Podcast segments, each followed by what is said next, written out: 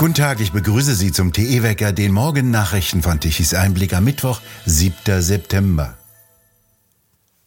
Langsam werden die dramatischen Verwerfungen deutlich, die die rot-grüne Politik der Energieverknappung und Verteuerung hervorrufen. Immer mehr Unternehmen reduzieren ihre Produktion oder schließen. So stehen jetzt bei den Stickstoffwerken SKW Pisteritz die Ammoniakanlagen. Das ist deswegen dramatisch, weil aus diesen Anlagen auch der AdBlue-Zusatz für die Abgasnachbehandlung bei Dieselfahrzeugen kommt. Ohne diese bläuliche Flüssigkeit darf heute kein moderner Dieselmotor mehr betrieben werden.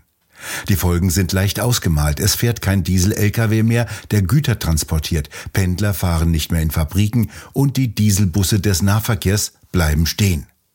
Ammoniak wird aus Erdgas hergestellt und für AdBlue ebenso wie für Dünger benutzt. Erdgas ist sowohl der Rohstoff als auch gleichzeitig Energiequelle, die die Wärme für die Produktion liefert. Die exorbitant hohen Erdgaspreise, auf die noch Umlagen, Abgaben, Steuern für einen räuberischen Staat kommen, richten Unternehmen immer mehr zugrunde. Allein 30 Millionen Euro Gasumlage müsste SKW abdrücken, zu viel. Daher lieber die Produktion und letztendlich das Werk schließen. Auch der Hersteller von Hygienepapieren, Hakle, ist insolvent. Die hohen Energiepreise treiben Unternehmen reihenweise in den Untergang. Der Automobilzulieferer Kostal im Sauerland gibt seine Standorte nicht nur wegen der hohen Energiekosten auf, sondern auch, weil mittlerweile alle Autobahnbrücken im Sauerland als marode gelten und teilweise für den Verkehr gesperrt sind. Kleinere Bäckereien schließen reihenweise, sie können ihre Gasrechnungen nicht mehr bezahlen. Abschlagszahlungen für Gas steigen für sie von mehreren hundert Euro in den Bereich von mehreren tausend Euro, die mit dem Verkauf von Brötchen nicht mehr zu verdienen sind. Bleibt zu hoffen, dass die Geschädigten wissen und nicht vergessen, wem sie das zu verdanken haben. Mehrere hundert kommunale Versorgungsunternehmen in Deutschland geraten unter Druck und benötigen Unterstützung, so die Unternehmen. Diejenigen, die sich in der Regel in kommunalen Besitz befinden, versorgen Haushalte und kleine Unternehmen direkt. Einige große Gasimporteure zögern nach Angaben von Bloomberg, ihnen mehr Gas zu verkaufen, da sie befürchten, dass sie mit ihren Zahlungen in Verzug geraten könnten. Der nächste Schritt von Bund und Ländern müsse sein, die Liquidität dieser kommunalen Unternehmen zu sichern, sagte die Vorsitzende des Bundesverbandes der Energie- und Wasserwirtschaft BDEW, die Grüne Kerstin André, gegenüber Bloomberg in Berlin. Entscheidend sei, dass die Lösung schnell komme, so André. Die größte Energiekrise seit Jahrzehnten versetzt mittlerweile auch Europa in energiepolitische Panik und in Aufruhr. Die energieintensiven Industrien schließen ihre Betriebe, weil Erdgas- und Stromkosten in den Himmel schießen. Währenddessen drängen die Industrieverbände der Europäischen Union auf schnelles Handeln. Vor allem energieintensive Industrien fordern die EU auf, dringend Maßnahmen zu ergreifen, um weitere Betriebsstilllegungen aufgrund steigender Kosten zu vermeiden. In einem Schreiben an den tschechischen Industrieminister erklärten sie, es seien sofortige und wirksame Maßnahmen auf europäischer Ebene erforderlich. Die Tschechische Republik hat derzeit die rotierende Präsidentschaft der EU inne. Jetzt treffen sich am kommenden Freitag in Brüssel die Energieminister der Europäischen Union und suchen verzweifelt nach Ideen, wie sie verhindern können, dass sich die Energiekrise zu einem wirtschaftlichen Zusammenbruch ausweitet. Polen will die Preise für alle Erdgasimporte begrenzen. Und Spanien will, dass die EU dafür sorgt, dass die Versorgungsunternehmen über eine angemessene Finanzierung verfügen. Die für die Energiewende zuständige spanische Ministerin Ribera sagte, die EU könne die Anforderungen an die Sicherheiten, die die Versorgungsunternehmen für ihre Energieeinkäufe hinterlegen müssten, senken oder eine Obergrenze für jedes Unternehmen festlegen. Auch sie unterstützt den Plan, eine Obergrenze für den Preis von russischem Erdgas zu beschließen. Deutschland wiederum will die Strompreise rasch begrenzen. Kanzler Scholz sieht dafür gute Chancen, dass sich die EU schnell auf eine Deckelung der Strompreise einigen werde. Gegenüber der FAZ sagte er, wenn es nach ihm ginge, werde es eher Wochen als Monate dauern.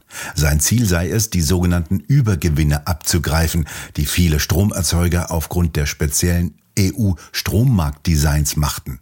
Mit dem Geld solle eine Strompreisbremse finanziert werden.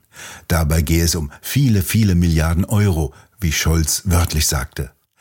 Auf die Idee, sämtliche Kernkraft- und Kohlekraftwerke schnell anzuheizen und auf die eigenen riesigen Gasvorkommen unter Norddeutschland zurückzugreifen, ist Scholz nicht gekommen. Um die drastisch steigenden Energiekosten auszugleichen, wollen zwei von drei Deutschen im Herbst und Winter weniger heizen. Laut exklusiver INSA-Umfrage für Bild planen 61,1 Prozent der Befragten weniger zu heizen als im Vorjahr. Jeder 13. will sogar ganz aufs Heizen verzichten. In Großbritannien hatte eine ähnliche Umfrage Debatten ausgelöst, weil Mediziner vor möglichen Gesundheitsschäden warnten. Häufiger kalt zu duschen haben sich 17,2 Prozent der Befragten vorgenommen. Lediglich 13,5 Prozent planen, ihr Verhalten nicht der Energiekrise anzupassen. Russlands Präsident Putin hat in einem neuen Kreml-Dekret versucht, Russland als Vorreiter bei der Verteidigung traditioneller kultureller Werte gegen den liberalen Westen zu positionieren. Der Kampf um die kulturelle Vorherrschaft nehme auf der Weltbühne zu, heißt es in der von Putin am Montag unterzeichneten Erklärung über Russlands humanitäre Politik im Ausland. Er forderte dazu auf, einer Kampagne entgegenzuwirken, die Russland und seine Ziele diskreditieren solle. Russland wettert seit langem gegen die USA und Europa, weil sie die Rechte sexueller Minderheiten fördern und behauptet den Vorrang kollektiver sozialer Interessen gegenüber liberalem Individualismus. Im vergangenen Jahr wurde die gleichgeschlechtliche Ehe in der Verfassung in Russland verboten und die Gesetzgeber drängen auf ein Gesetz, das die bereits strengen Beschränkungen für die Diskussion über die Rechte von LGBTQ verschärfen würde. Präsident Putin, der selbst geschieden ist, hat Russland als eine Bastion der konservativen Werte angepriesen. Im vergangenen Monat hat er den aus der Sowjetära stammenden Titel Mutterheldin für Frauen, die mindestens zehn Kinder geboren haben, wiederbelebt. Eine Auszeichnung, die erstmals unter Josef Stalin eingeführt wurde. In den Niederlanden ist der Landwirtschaftsminister zurückgetreten. Er sollte die umstrittene Stickstoffpolitik der EU durchsetzen, mit der mindestens ein Drittel der Bauern in Holland zur Aufgabe ihrer Betriebe gezwungen werden. Sie sollen nicht mehr so viel düngen dürfen, wie die Pflanzen benötigen. Das bedeutet erheblich geringere Ernten und damit geringere Lebensmittelproduktion in Zeiten, in denen der weltweite Hunger zunimmt. Außerdem sollen in den Niederlanden ein Drittel der Tierhalter ihre Betriebe aufgeben, weil Kühe angeblich zu viel Gase ausscheiden würden, die das Klima schädigen würden.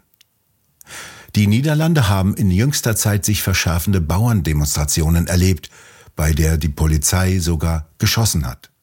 Übergangsweise wird jetzt die stellvertretende Ministerpräsidentin der Niederlande das Amt übernehmen. Sie ist zugleich Ministerin für Armutspolitik. Jetzt versuche ich, so ernst zu bleiben, wie es mir nur möglich ist.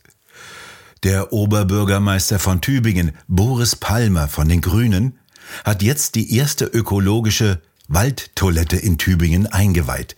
Die wurde von der Hochschule für Forstwirtschaft in Rottenburg nach umfangreichen Forschungsarbeiten entwickelt. Einfach Plastikhäuschen im Wald aufzustellen, ist nicht erlaubt. Dies ist jetzt eine Trockentoilette, die auch in Wasser- und in Naturschutzgebieten aufgestellt werden dürfe. Als Vorbild sollen Trockentoiletten gedient haben, die auch in Afrika benutzt werden, heißt es. Auch hier bevorzugen die grünen Tübinger Mülltrennung. Der Urin geht in die nächste Kläranlage, der Kot wird rund 600 Kilometer in das Bundesland Brandenburg gefahren und dort in einer Verwertungsanlage entsorgt. Nicht näher berichtet wurde, wie die Toilette im Wald eingeweiht wurde. Überall dort, wo, sagen wir, Kokolores produziert wird, trifft man auf Grüne. So und bitte jetzt mit dem Lachen aufhören, es kommt nur noch der Wetterbericht. Feuchte und warme Luftmassen kommen von Westen herein, die bringen vielfach Schauer und Gewitter mit sich. Heute wird es vor allem im Westen noch einmal warm, teilweise sonnig, aber teilweise auch feucht und schwül und daher mit vielen Wolken, aus denen es gelegentlich auch regnen kann. Die Temperaturen können noch einmal 25 bis 27 Grad erreichen, wie am Oberrhein. Der Wetterwechsel findet dann in der Nacht zum Donnerstag statt. Es wird dann deutlich kühler mit viel Regen. Ist Regine warm und sonnig, bleibt das Wetter lange wonnig, sagen die Bauernregeln. Und Regine ist heute. Wir bedanken uns fürs Zuhören. Schön wäre es, wenn Sie uns weiterempfehlen. Weitere aktuelle Nachrichten lesen Sie regelmäßig auf der Webseite tichiseinblick.de und wir hören uns morgen wieder, wenn Sie mögen.